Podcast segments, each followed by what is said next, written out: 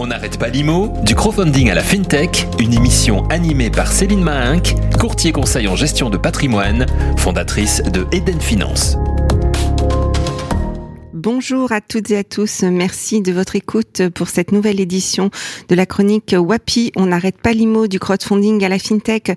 Aujourd'hui, on est presque en direct puisqu'on vient de terminer une session euh, au Palais Brognard dans le cadre de la French FinTech Week. Euh, ce matin, c'était Place to Crowd organisé par FPF, l'Association nationale des plateformes de crowdfunding et Lemonway.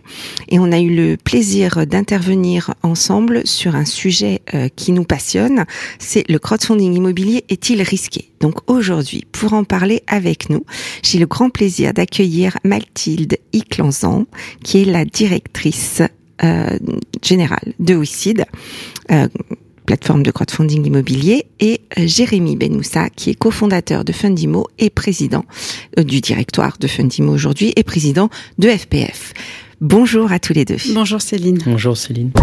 On n'arrête pas l'IMO, l'invité. Alors peut-être Mathilde, on peut commencer euh, par décrire un petit peu euh, très brièvement les typologies de projets et de porteurs de projets, donc promoteurs immobiliers, marchands de biens, qui font appel au crowdfunding immobilier. Alors sur l'immobilier, qui est une euh, industrie, qui est un secteur d'activité qui a commencé à émerger en 2015 à peu près, avec euh, donc euh, l'apparition de nombreuses plateformes. Euh, existe depuis 2008, mais c'est spécialisé aussi dans, l'immobilier depuis 2015. Euh, essentiellement, les, premiers opérateurs ont été des promoteurs immobiliers pour financer donc de la promotion immobilière. Et depuis début 2020, on constate une forte appétence de la part des marchands de biens. Et aujourd'hui, on va vers de plus en plus d'opérations, donc euh, notamment en volume, pas forcément en nombre, mais en tout cas en volume euh, de, fonds collectés euh, sur des opérations de réhabilitation, de cœur de ville, voilà, d'opérations sur lesquelles on intervient sur des travaux qui sont somme toute limités, sur un temps qui est assez court, et sur voilà du, du cœur de ville dans des grosses agglomérations ou des métropoles. D'accord. Alors avant de, passer la parole à, Jean-Rémy, à Jérémy, pardon, pour avoir les grandes les grandes masses, on va dire, les, les pour bien visualiser de quoi on parle. Euh, concrètement, de quoi on parle aussi? Quel intérêt euh, pourquoi le, promoteur fait appel au crowdfunding Pourquoi le marchand de biens fait appel au crowdfunding concrètement? Alors, le promoteur, il fait appel au crowdfunding pour financer la cote-part de fonds propres que lui demande la banque. Donc, euh, une plateforme de crowdfunding, en, quasi-totalité, on intervient en complément en fait d'une banque euh, qui apporte son financement et nous, on apporte la partie qui est demandée, donc qui sont à peu près 80% des 20% qui sont demandés euh, par les par les banques sur le cadre dans le cadre des opérations de promotion immobilière.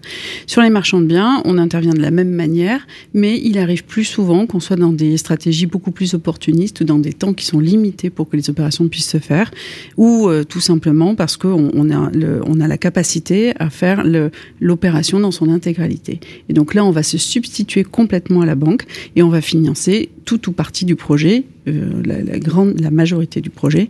Et dans ces cas-là, on a aussi accès à des hypothèques de premier rang, euh, et ce sont des indices qui sont un petit peu différentes. D'accord. Donc là, on, on matérialise bien l'agilité et le savoir-faire savoir -faire des plateformes de crowdfunding.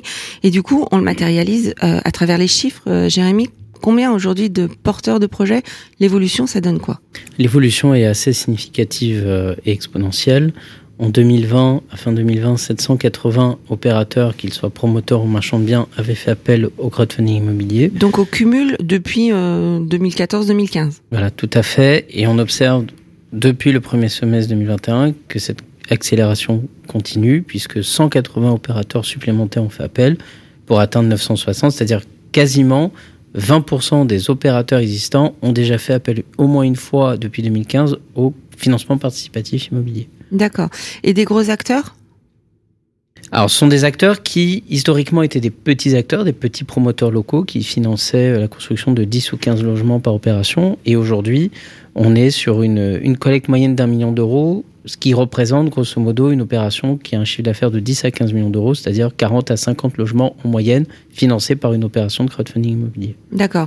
Donc, euh, ça n'a jamais été pour financer des canards boiteux, c'était pour des plus petites structures et aujourd'hui, ça se développe également sur des structures plus importantes. Ça se développe sur des structures plus importantes puisque les promoteurs ont compris que grâce au crowdfunding immobilier, ils avaient deux intérêts majeurs. Le premier, c'est de pouvoir accélérer leur activité. tout en faisant en sorte qu'elle reste maîtrisée. C'est ce qu'on a dit tout à l'heure lors de la table ronde. Et puis le deuxième, c'est un effet de levier qui est permis par le crowdfunding immobilier. Concrètement, le promoteur alloue seulement 20% des fonds propres qui lui sont requis par la banque et en contrepartie, il garde quand même 90% de la marge. Donc, euh, euh, par comparaison, s'il faisait entrer des associés, bah, il se délesterait il mettrait 50% des fonds propres et il se délesterait de 50% de la marge. Donc. Oui, donc pour un opérateur immobilier qui soit promoteur ou marchand de biens, il faut qu'il aille au-delà euh, des frais qu'on voit en facial en fait. C'est pas signifique, enfin c'est pas un critère d'analyse ces frais-là. Il faut aller au-delà de ça pour bien comprendre l'avantage que peut avoir le, crowdfunding. Mais alors, euh, on, le soulignait à l'instant, il peut y avoir des risques et c'est ce que je ce que je voudrais euh, aborder maintenant avec vous. Euh, pour, pour être sûr que, que les parties prenantes comprennent bien, un promoteur, un marchand de biens, quels seraient ces risques d'utiliser du crowdfunding immobilier? Il y a deux risques qui peuvent être identifiés. Un risque que la plateforme éventuellement ne réussisse pas à lever les fonds à temps. Euh, on est de plus en plus sollicité euh, euh en, aval des opérations, c'est-à-dire euh, entre le moment où l'opérateur a obtenu le permis de construire et où il va acheter le terrain, ces délais euh, raccourcissent dans le temps. Donc il y a une probabilité assez faible, hein, aujourd'hui on, s'en rend bien compte, mais que la plateforme ne délivre pas les fonds à temps. Euh, ça, c'est un risque que je considère comme étant très faible. Et puis un deuxième risque, c'est euh, entre guillemets la fuite en avant, c'est-à-dire le promoteur qui euh, surfinance euh, son activité par le crowdfunding immobilier jusqu'à en devenir une sorte d'asset manager où il n'opère plus ses opérations via ses propres fonds, mais en ne jouant entre guillemets que euh, sur les fonds qui lui sont prêtés par les plateformes, par les fonds du grand public. Et donc, euh, le, second risque, c'est euh, une, une, croissance de l'activité qui soit supérieure à ses capacités opérationnelles, à ses ressources, et qu'il ne soit pas en mesure de gérer et de livrer dans les temps l'ensemble des opérations dans lesquelles il s'est lancé. D'accord.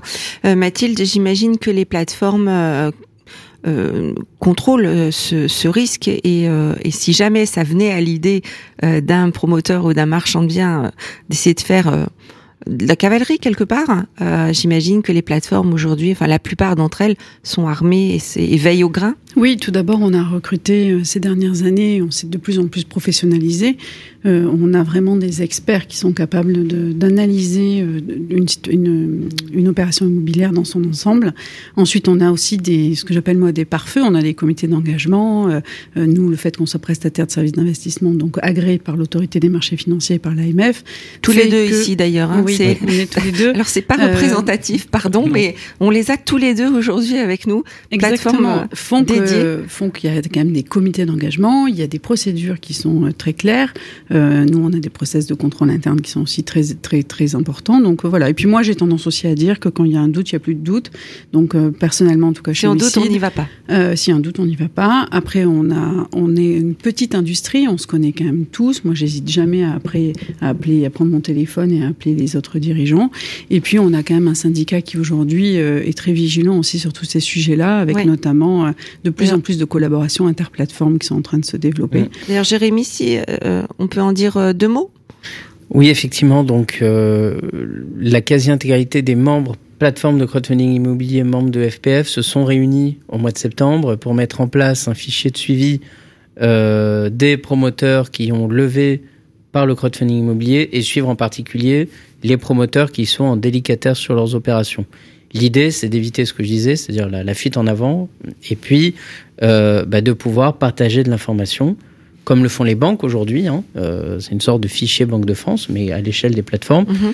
où euh, lorsqu'on a un doute sur un, un, un, un potentiel opérateur immobilier, on interroge la base et la base nous dit rapidement si le promoteur fait partie de, de, de, de, ces gens qui sont en, en, en, en difficulté pour éviter de continuer à exposer le grand public à ce type d'opérateur. D'accord.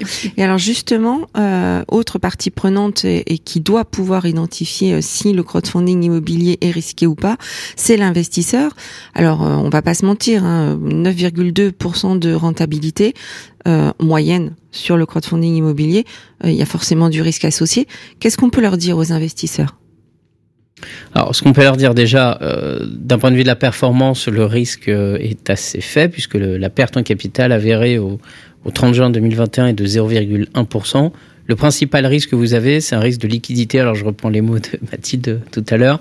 Euh, C'est-à-dire que vous avez davantage le risque, en fait, que l'opération euh, déborde au-delà de la date d'échéance parce que le programme a pris, euh, le chantier a pris du, retard. C'est inhérent au métier de l'immobilier parce que la fin de commercialisation était un peu plus délicate, un peu plus lente.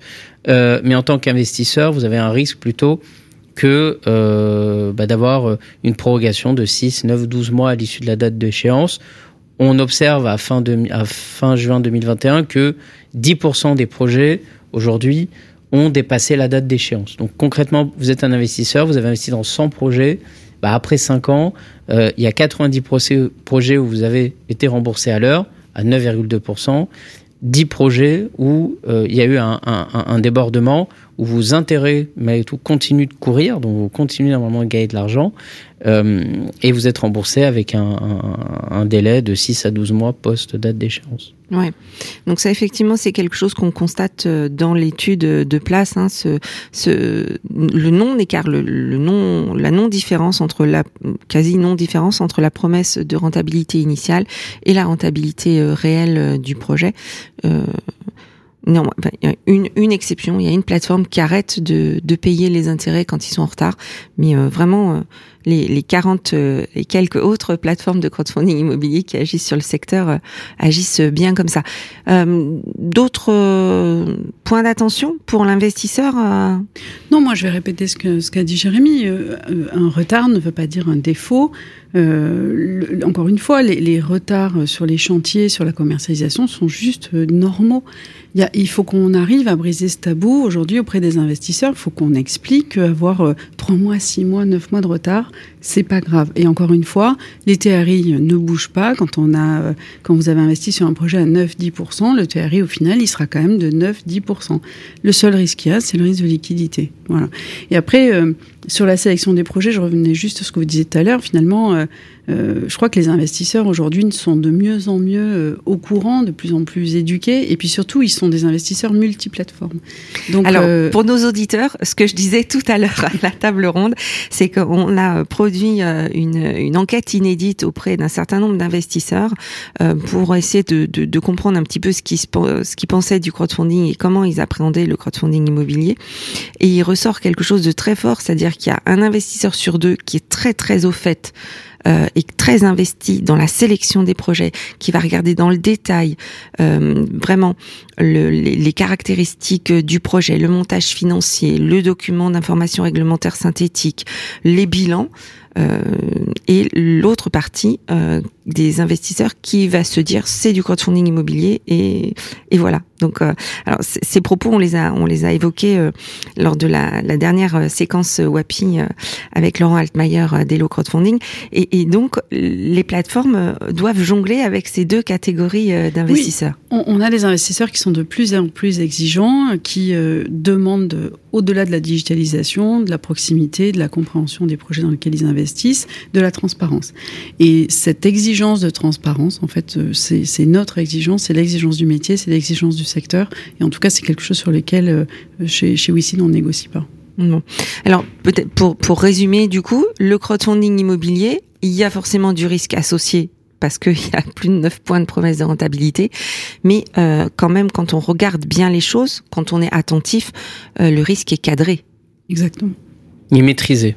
Il est maîtrisé. et la, à précisant, on se rend compte que la performance est... Et là, c'est un produit de diversification dans un portefeuille euh, d'investissement du particulier. Oui, diversification et mutualisation euh, derrière. Entre plateformes, entre projets et entre plateformes. Pour euh, conclure euh, cet échange aujourd'hui, est-ce que Mathilde, Jérémy, vous pouvez répondre à la, à la question leitmotiv de, de cette émission WAPI? Quelle est votre définition de l'immobilier demain? Bah Pour moi, c'est euh, exactement la stratégie WICID aujourd'hui. On opère sur différents secteurs, sur l'immobilier, euh, sur la transition énergétique et sur euh, tout ce qui concerne la santé et l'alimentation. Donc, c'est l'immobilier qui va être à l'interconnexion justement de tous ces secteurs. On, a, on voit aujourd'hui de plus en plus, on parle beaucoup d'immobilier durable, on parle de, smart city, on parle de, proximité, de locavore, voilà. Et, et pour moi, l'immobilier de demain, c'est celui qui concentrera en fait tous ces aspects-là euh, que, nous, que nous essayons aujourd'hui de, développer sur WICID. Il faudra venir d'ailleurs euh, nous reparler de, de l'ISR euh, dans l'immobilier. Très bien. Jérémy Ce qu'on observe aujourd'hui, c'est que les usages de l'immobilier changent vite. On veut de la flexibilité, pouvoir changer de logement ou même en immobilier entreprise, pouvoir changer d'entrepôt et, et d'actifs immobiliers ou de bureaux rapidement simplement. C'est la promesse de valeur aussi euh, de, de Fundimo envers ses investisseurs et ses promoteurs, être rapide, flexible, simple et efficace. Euh, donc l'immobilier de demain, ce sera cet immobilier qui donnera euh, à l'utilisateur la capacité justement bah, d'être le plus adaptable, flexible, avec simplicité. Voilà. Merci, merci beaucoup à tous les deux. Euh, nous avons eu le plaisir d'accueillir Mathilde Iclanzan, euh, directrice générale de WICID, et euh, Jérémy Benoussa, président du directoire de Fundimo et président de FPF. Merci à tous les deux. Merci à tous et à toutes toutes et toutes pardon pour votre écoute.